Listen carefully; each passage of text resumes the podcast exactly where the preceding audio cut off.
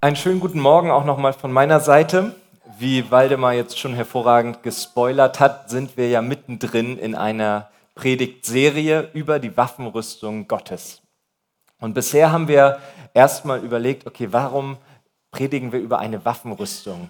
Und warum haben wir hier so Kampfrhetorik auf einmal an einem Sonntagmorgen? Ich meine, das muss doch nun wirklich nicht sein. Wir haben festgestellt, es gibt eine geistliche Realität und die ist präsent.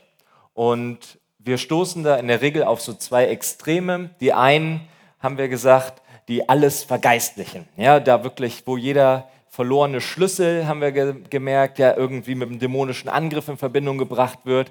Und das andere Extrem, was wir hier aber viel häufiger erfahren in unseren Breitengraden, dass Leute geistliche Realität komplett verneinen und sagen, unsichtbare Welt, das ist ja Quatsch, das kannst du keinem aufgeklärten Menschen erzählen.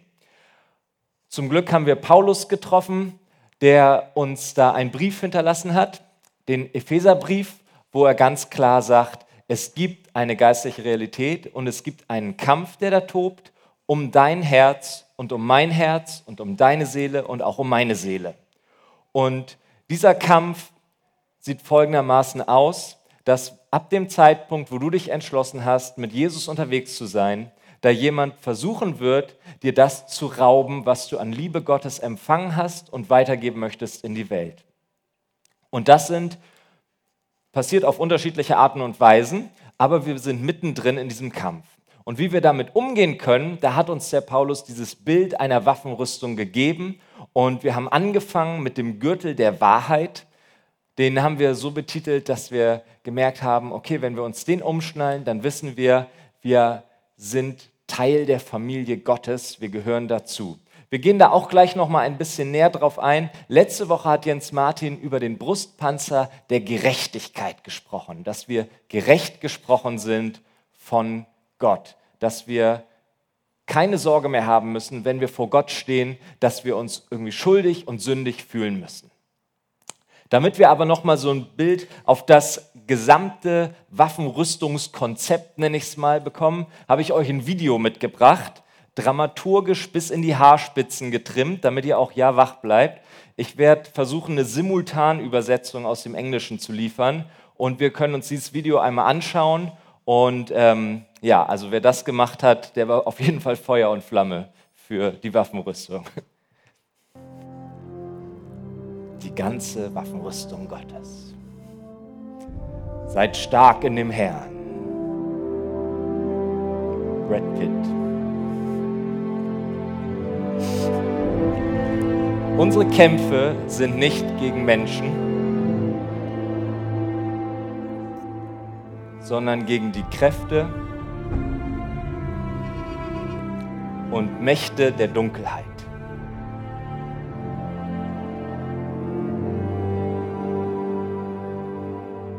In dieser verlorenen, zerrütteten Welt. Also zieht die ganze Waffenrüstung Gottes an.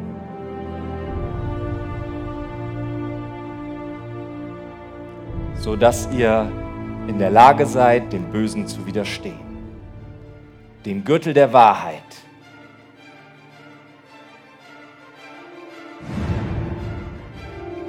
Den Brustpanzer der Gerechtigkeit.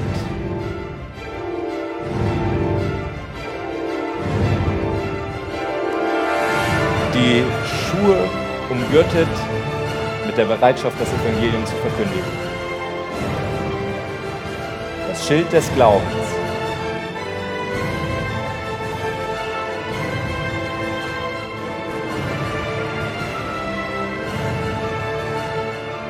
Den Helm des Heils.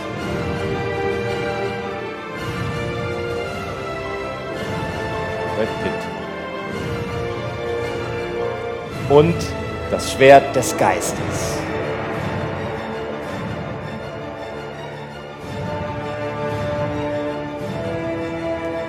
So steht nun stark im Evangelium,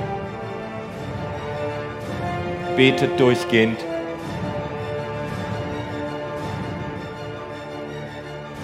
damit der Heilige Geist euch schützt gegen die bösen Mächte der Finsternis. Dass ihr in der Verteidigung stehen könnt. Das war zu schnell. Seid ihr bereit für den Kampf? Ist die ganze Waffenrüstung angezogen? Also das ist doch mal ein bisschen episch aufgeladen hier, ja. Also wer, wer in der Lage ist, Herr der Ringe und Troja und 300 in einen Videoclip zu packen, der ist auf jeden Fall hochmotiviert. Paulus hat wahrscheinlich nicht an diese Filme gedacht, als er von der Waffenrüstung sprach, sondern wahrscheinlich eher an einen römischen Legionär, der im Kampf unterwegs war. Und Jetzt denkst du dir, okay, wie ziehe ich denn eine geistliche Waffenrüstung an? Wie soll das denn funktionieren? Das klingt ja alles so ein bisschen abgedroschen, schönes Bild, ordentlich Emotionen schon mal aufgeladen. Für mich heißt das in meiner morgendlichen Routine, wenn ich daran denke, dass ich ganz simpel bete. Ich habe mir das mal so vorformuliert und für den Gürtel der Wahrheit habe ich mir folgendes Gebet formuliert und vielleicht machst du das auch mal für dich, für die einzelnen Teile, dann kannst du dich daran halten und hast schon mal was in der Hand. Für den Gürtel der Wahrheit hatte ich euch das Gebet mitgegeben. Jesus, du bist die Wahrheit. Ich glaube an deinen Tod am Kreuz für mich und an die Kraft deiner Auferstehung, mit welcher du meine Sünde hinweggenommen hast. Der Gürtel der Wahrheit heißt für mich, dass ich mich als ein Kind Gottes und damit als ein Teil der Familie Gottes, der christlichen Familie sehe für den Brustpanzer der Gerechtigkeit, den wir letzte Woche hatten, kannst du beten, ich danke dir, Jesus, dass ich allein durch den Glauben an dich Vergebung meiner Schuld empfangen habe. Der Brustpanzer der Gerechtigkeit heißt für mich, gerecht vor Gott zu sein, sodass mich keine Sünde zu Fall bringen kann.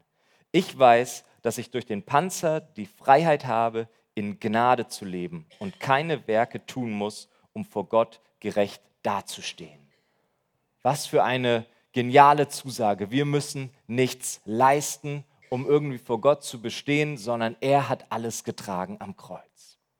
Heute geht es, wie gesagt, um die Schuhe der Bereitschaft, das Evangelium des Friedens zu verkündigen. An was für Schuhe hat Paulus jetzt dabei gedacht? An irgendwelche Nike Air oder sowas? Nein, wahrscheinlich eher an Schuhe dieser Art, die ihr jetzt vielleicht hinter mir seht, die sogenannten Kaligae. Die römische Armee war bekannt für ihre beeindruckenden Marschleistungen, die mitunter 28 oder über 30 Kilometer am Tag betragen konnten. Damit man solche Strecken ohne zerschundene Füße übersteht, bedurfte es einen bequemen, aber funktionalen Schuhwerk.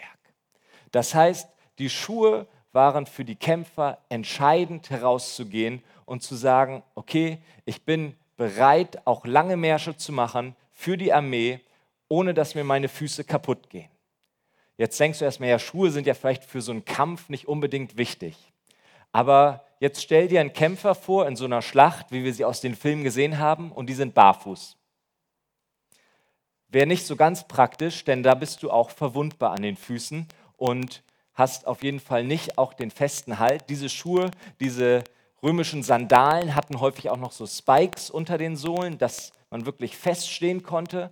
Und auch da passt die Analogie zu der Bereitschaft, das Evangelium des Friedens zu verkündigen.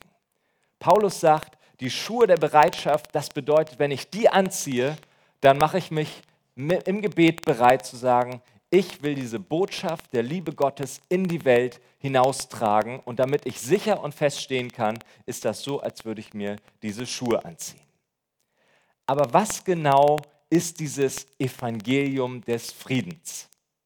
Das beantwortet Paulus an anderer Stelle und ich habe es euch ganz kurz und knackig, es war die kürzeste Zusammenfassung des Evangeliums, die ich gefunden habe. In Römer 5, Vers 1, da steht, Nachdem wir durch den Glauben von unserer Schuld freigesprochen sind, haben wir Frieden mit Gott durch unseren Herrn Jesus Christus.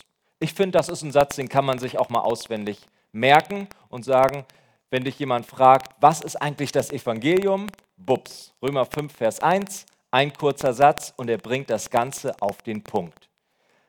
Allein durch Glauben, nicht durch unsere Werke, sind wir gerecht vor Gott uns trifft keine Schuld mehr, der Zugang zu Gott ist frei.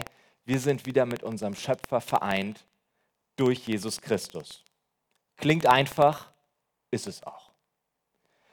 Was alles in dieser kurzen Aussage steckt, das hat Jens Martin am vergangenen Sonntag einmal richtig dargelegt und richtig ausgeholt, zu zeigen, okay, was steckt hinter diesem Evangelium? Wie konnte Jesus uns gerecht machen? Wie ist das überhaupt mit Gott, Mensch und wie ist der Weg dazu überhaupt frei geworden?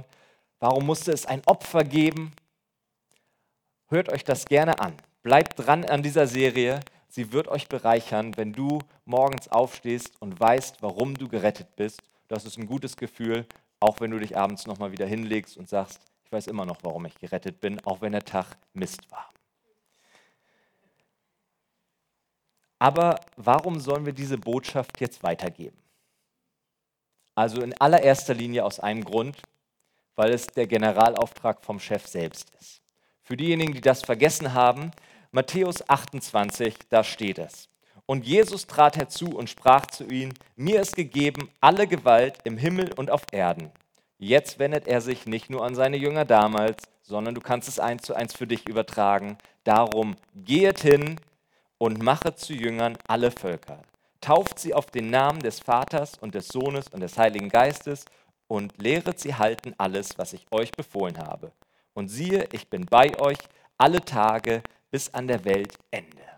Einer der letzten Worte von Jesus, wo er ganz klar sagt, Leute, diese Botschaft, dass Gott sich wieder mit den Menschen versöhnt hat und dass der Zugang frei ist durch meinen Tod, das muss jeder wissen. Punkt. Und deshalb ist es auch dein und mein Auftrag, diese Botschaft hinauszutragen.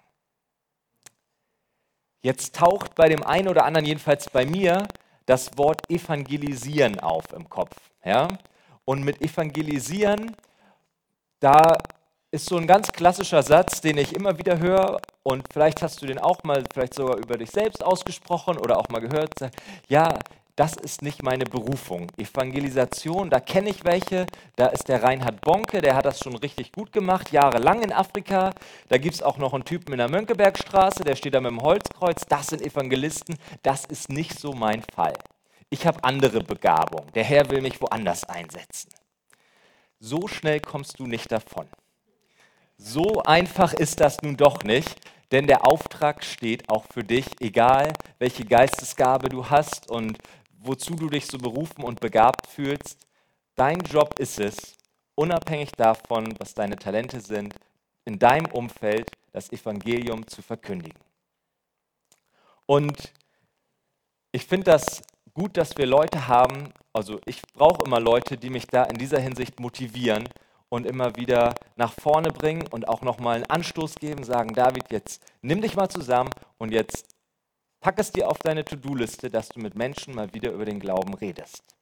Und eine dieser Personen, die mich in dieser Hinsicht immer motiviert, ist auch heute hier und die steht jetzt auch auf und kommt nach vorne.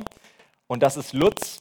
Und Lutz muss ich jetzt mal kurz zu diesem Thema interviewen. Vielen Dank, dass du dich dazu bereit erklärt hast. Ja, du kriegst sogar noch einen Applaus, wie sich das gehört. Und meine erste Frage ist, Lutz, was verstehst du denn jetzt mal ganz praktisch und runtergebrochen darunter, einen evangelistischen Lebensstil zu leben, wie das ja so schön heißt in unseren Kreisen hier?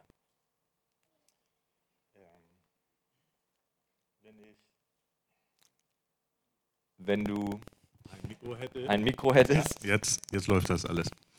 Ähm, ohne Vorgeschichte die Frage beantworten muss. Ähm, muss ich wirklich sagen, wenn man sich der Liebe Gottes, der Begegnung mit Jesus Christus und dem Heiligen Geist sicher ist, wenn man einmal im Leben diesen Moment hatte, hat er die Chance zu wirken. Und das hat er eben bei mir getan. Also das, was, ähm, was ich unter Evangelisation verstehe, ist auch gar nicht zu pauschalisieren. Aber die Augen offen zu halten. Ähm, ich nehme jetzt mal ein Beispiel vorweg. Wenn ich mit dem Fahrrad alleine um die Außenmühle oder fahre oder spazieren gehe, ähm, zu gucken, sitzt da einer, der traurig guckt. Ja, ich selbst sitze oft da mit einem grimmigen Gesicht oder sowas und mir geht's gut. Aber den spreche ich manchmal an, nicht immer. Ja, wenn ich, wenn ich jemanden sehe, der sieht so aus, als ob er Geld bräuchte, dann habe ich den Mut entwickelt, oder Gott, muss ich wirklich sagen, den Mut in mir entwickelt, den anzusprechen, mich dahin zu setzen, über schöne Wetter zu klönen, ihn zu fragen, ob er an Schöpfung oder an Zufall glaubt. Und dann reagiert er immer. Also sind immer freundliche Gespräche, habe ich noch nie anders erlebt. Ich habe keine Kollegen, direkten Kollegen, die sehen können, dass ich Christ bin. Und dann habe ich mir Gedanken gemacht, wo ist denn der Unterschied zu einem guten Menschen, einem Humanisten und einem Christen, der nicht von Jesus erzählt.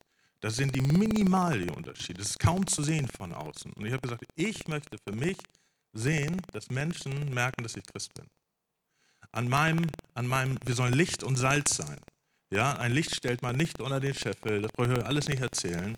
Ja, ich bin aber deswegen noch kein Evangelist, so wie Bonke und Co. Aber wenn ich Bonke und also angefangen hat, berührt hat mich Todd White und Ben Fitzgerald vor sechs Jahren oder sowas. Und da habe ich gesagt, Gott, das kann ich, das will ich auch, habe ich, glaube ich, gesagt. Vermessen. Ja? Also Gott ist da ganz vorsichtig und ganz liebevoll mit mir, dass das noch nicht so ist, hat so schon seinen Grund. Aber wenn ich eine, die Predigt höre, dass Jesus Christus uns befreit hat, dass Gerechtigkeit, dass Liebe und dass Kraft in unser Leben kommt und dass der Geist Gottes mein Geist lebendig gemacht hat und dass das der Motor für mein Leben ist, schlechthin, dann habe ich gesagt, wenn das nicht so ist, dann stimmt was nicht. Ich will mich nicht mehr nur um mich drehen, sondern um die Menschen, die verloren gehen. Hecken und Zäune. Und so. Und das wirkt der Geist. Das dauert jetzt, ich habe gesagt, vor sechs Jahren fing das an, vor drei Jahren ganz intensiv. Ich bin immer noch nicht da, wo ich glaube, dass Gott mich hinhaben will. Ich habe immer noch Scham. Macht euch mal über Scham Gedanken. Ja? Das kam im Paradies in die Menschheit. Das ist das einzige Gefühl, was Gott nicht hat. Der hat Freude und Liebe und Traurigkeit und Zorn, alles, was wir auch haben. Aber Scham ist ein Ding, das hat der Feind in unser Leben gebracht.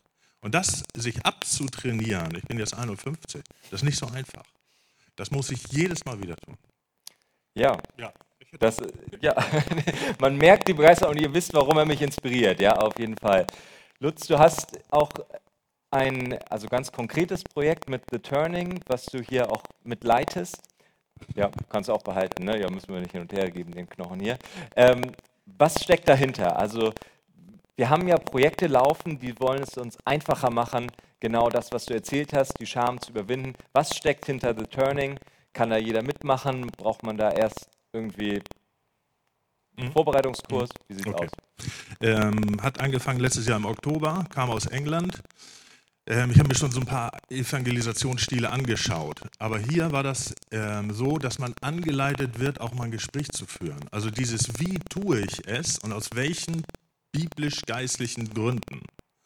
Ähm, auf eine Art und Weise, die Evangelisation oder den Evangelisten nicht als den einzig, also es gibt so Stile, da, da gibt es nichts anderes. Da gibt es keine Gemeinde und da gibt es keine Seelsorge, sondern das ist alles auf und das, das gefiel mir nicht so. Und da muss ich sagen, da sind wir reingegangen, haben wir uns das angehört mit ein paar Leuten. Das gibt es in ganz Hamburg, je, vier Bezirke gibt es so. Und wenn man dazu kommt, man wird kurz angeleitet, in ein, ein Gespräch zu führen und auch beim roten Faden zu bleiben. Nämlich auf den Punkt zu kommen, wer ist Jesus? Für die Leute zu beten. Und das tun wir in einer, einer, einer freundlichen Beharrlichkeit, will ich mal sagen. Ja? Also wenn, wenn ich in so eine Gruppe komme, dann schaue ich, ich guck, du guckst nicht weg, dann spreche ich dich an, hey, ich habe eine gute Botschaft für dich. Ja, und wenn du da nicht wegläufst, Gott liebt dich, hat einen Plan für dein Leben. Hat dir das schon mal jemand gesagt? Ähm, oder kommt irgendwas? Ja? Die meisten Leute laufen nicht weg tatsächlich. Das sind also positive Erfahrungen. Und trotzdem habe ich jedes Mal Schiss. Ja? Das, das verstehe ich nicht. Ne? Also, und dann kommt irgendwas, ähm, bist du eigentlich sicher, dass du in den Himmel kommst? Ja? Und dieses, dieses wirklich die Person ansprechen, nicht so rumeiern, ja, sondern wirklich Interesse haben, in die Augen ein bisschen gucken oder was. Das üben wir tatsächlich. Das ist die erste Überwindung von Scham, das zu tun. Wildfremde Menschen ansprechen. Und wenn du dann sagst, bist du sicher, dass du in den Himmel kommst, dann sagen sie, ja Gott, ach die Welt und die Kriege und die Christen sind alle doof und es ist doch egal, an wen man glaubt. Das macht ja sein. Du, wir unterbrechen auch konsequent, wenn das dann zu schlimm wird und fragen wieder, was ist mit dir? Kennst du Gott? Hat, bist du sicher, dass du in den Himmel kommst? Du kannst dir sicher sein. Und dann kommen so schöne Bibelverse, dass Jesus sich freigemacht hat. Und das ist oft ein Moment, wo die sagen, Jesus, Dankeschön, auf Wiedersehen. Da geht die Hälfte. Ne? Dann fragen wir trotzdem, dürfen wir für dich beten, dürfen wir dich segnen? Dann bleibt von der Hälfte, die gegangen ist, die Hälfte wieder stehen und sagt, ja, das mache ich. Und dann haben wir diesen Moment des, der, der, geistlichen, ich nenne das jetzt mal Offenbarung, wo wir Segen in das Leben hineinsprechen und wo wir diesen Samen reingesetzt haben und das, der Rest ist Gottes Sache. Ja? Aber dieses immer, und was, was mir im Moment schwerfällt, ist ähm, alles, was so organisiert und geplant ist und an dem Freitag muss ich liefern, das fällt mir im Moment, ganz schwer. Das ist für mich einfach im Moment einfach loszutigern und so eine geistliche Inspiration zu haben. Und jetzt kämpfe ich gerade darum und deswegen ist so eine Waffenrüstung. Ich finde das ganz genial mit den Schuhen. Wir verletzen uns selber, wenn wir die Schuhe nicht anhaben. Das gehört dazu. Ja, das habe ich so noch gar nicht gesehen. Ähm, aber das ist gefährlich, dass wir dann den Schild senken oder das Schwert nicht mehr in der Hand haben, wenn wir gucken, oh, ich habe eine Verletzung an den Füßen. Also das gehört zum Christsein dazu. Ja? Ob das im Job ist und das ist vielleicht auch eher ein missionarischer Lebensstil. Das kann man ja auch mal auseinanderhalten. Ne? Also wir coachen euch ein bisschen, wir beten zusammen, wir vergewissern uns der Liebe Gottes und dann gehen wir raus. Nur eine Stunde. Mehr ist das nicht. Sehr schön. Du darfst es noch einmal behalten ja. für eine letzte ja. kurze Frage. Und die Antwort auch kurz? Und die, ja, wenn, wenn möglich. Ja. Aber äh, knack, ja, wir, also ja. ich finde es auf jeden Fall, setzt euch mal mit Lutz zusammen, danach geht ihr schon ups, automatisch raus und sagt, jetzt, jetzt muss ich das aber weitergeben. Eine ganz konkrete Begebenheit, die dir einfällt, wo du gesagt hast, okay, du hast die Schuhe der Bereitschaft im übertragenen Sinne angezogen, hast gesagt, du gehst raus und hast erlebt, Gott schenkt seinen Segen dazu. Eine Begebenheit, die dir da einfällt. Außerhalb von dieser regelmäßigen Returning-Sache, letzte, wir beten jeden Freitag, äh, Entschuldigung, Sonntagabend, 21.15 Uhr heute, Lüneburger Tor mit verschiedenen Gemeinden, gemeinsam für Harburg, die auch bei Turning mit dabei sind. Und da saß eine Familie, äh, sind Syrer gewesen, ähm, Oma, Ehepaar und Kinder. Und wir malen dann immer ein dickes Kreuz aus Kreide auf, stellen da Kerzen rein, Blumen, Jesus lebt und so eine Sprüche kommen darauf. Ich sage, Entschuldigung, ihr könnt gerne sitzen bleiben, äh, wir malen ein Kreuz auf und beten gleich zusammen und fertig. So. Und dann hörte ich nur, wie die tuschelten und er sagte, er konnte gut Deutsch, Christen. Und dann, dann, muss, ich, dann muss ich darauf reagieren. Wenn ich die, die Gelegenheit nicht nutze, wir haben die Telefonnummern ausgetauscht, wir haben viel Kontakt. Die sind so froh, Christen kennengelernt zu haben, weil sie das in, aus einem Teil aus Syrien kommen, wo die mit Christen gelebt und gefeiert haben. Ja?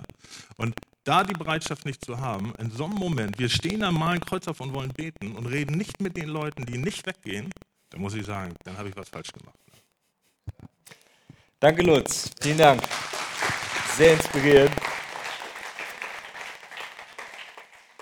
Und wie ihr rausgehört habt, es ist vielfältig. Man kann jetzt nicht pauschalisieren, so und so funktioniert Evangelisieren nach Schema ABC und rausgehen, aber den Mut zu haben und auch zu sagen, okay, es gibt eine Vielfalt an Möglichkeiten.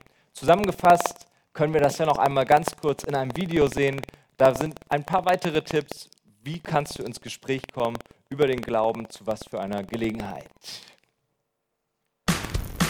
Es gibt viele verschiedene Wege, das Evangelium weiterzugeben. Überlege, was in deiner Kultur gut funktioniert. Gott kann jeden gebrauchen. Lade jemanden auf ein Eis ein oder geh zusammen Kaffee trinken. Dabei erzählst du von Jesus und seiner Liebe. Treffe dich mit deiner Gemeinde und Freunden. Geht raus in Teams. Du kannst den Armen helfen, Menschen in Not besuchen, für Kranke beten, jemandem eine Mitfahrt anbieten, ein Auto waschen, einen Flashmob organisieren, ein evangelistisches Heft verteilen, dein Zeugnis auf Facebook posten. Es gibt viele weitere Möglichkeiten. Tue das, womit Gott dich begabt hat. Dein Zeugnis kann einen Menschen für immer verändern. Ja, abrupter Abbruch, aber alles gesagt, was wichtig ist. Es gibt zig Möglichkeiten, das Evangelium rauszubringen. Tue das, was Gott dir mitgegeben hat an Begabung und hab den Mut. Zum Schluss möchte ich dir einfach noch einmal sagen, was die Schuhe der Bereitschaft für einen Effekt haben. Und es ist schon ein bisschen durchgeschimmert. Was passiert nämlich, wenn du anderen von Jesus erzählst?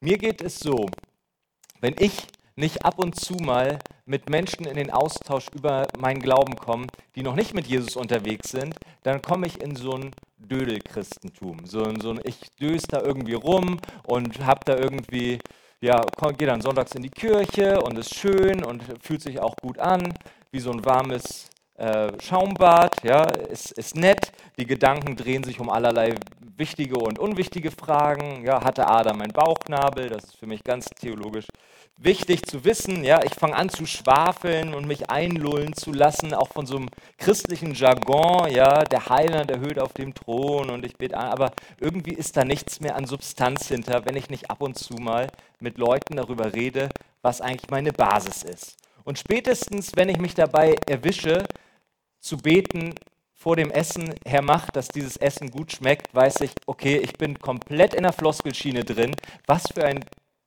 dösiges Gebet, ganz im Ernst. Also ich meine, wenn du Gebetserhöhungen brauchst, dann kannst du das beten. Ja? Also Herr, mach, dass diese Spaghetti Bolognese gut schmeckt. Halleluja, eine Gebetserhörung. Aber das ist ja nicht das, worum es geht.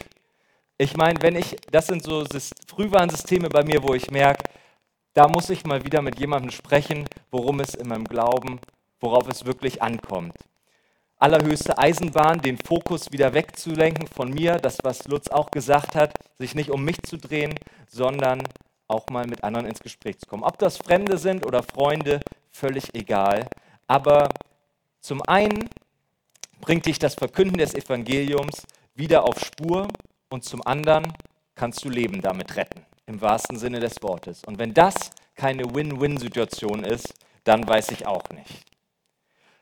Wie können wir also die Schuhe der Bereitschaft anziehen? Ich habe euch wieder ein Gebet formuliert. Steht gerne auf, wenn ihr mögt, betet es laut mit und dann werden wir noch abschließend auch noch einmal in den Lobpreis gehen. Und ich wünsche mir für euch und für mich, dass das ein wirklich tägliches Gebet wird, immer häufiger, immer öfter frequentiert und ihr diese Waffenrüstung wirklich nutzen könnt. Betet gerne mit, wenn es heißt, Heiliger Geist, ich möchte bereit sein, die gute Nachricht der Liebe Gottes für andere. Hilf mir, sensibel für dein Reden zu sein, wenn sich eine Möglichkeit ergibt. Und dann will ich versuchen, mutig zu sein und über meinen Schatten zu springen. Gar nicht so schwer. Amen.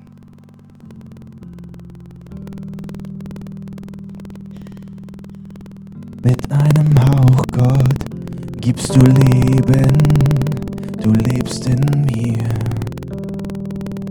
Mit einem Leben, mir vergeben, du gabst dich hin. Dein Kreuz die Brücke, nur zu dir, Herr, ich steh vor dir. Und jetzt darf ich dir begegnen, hier wo ich bin.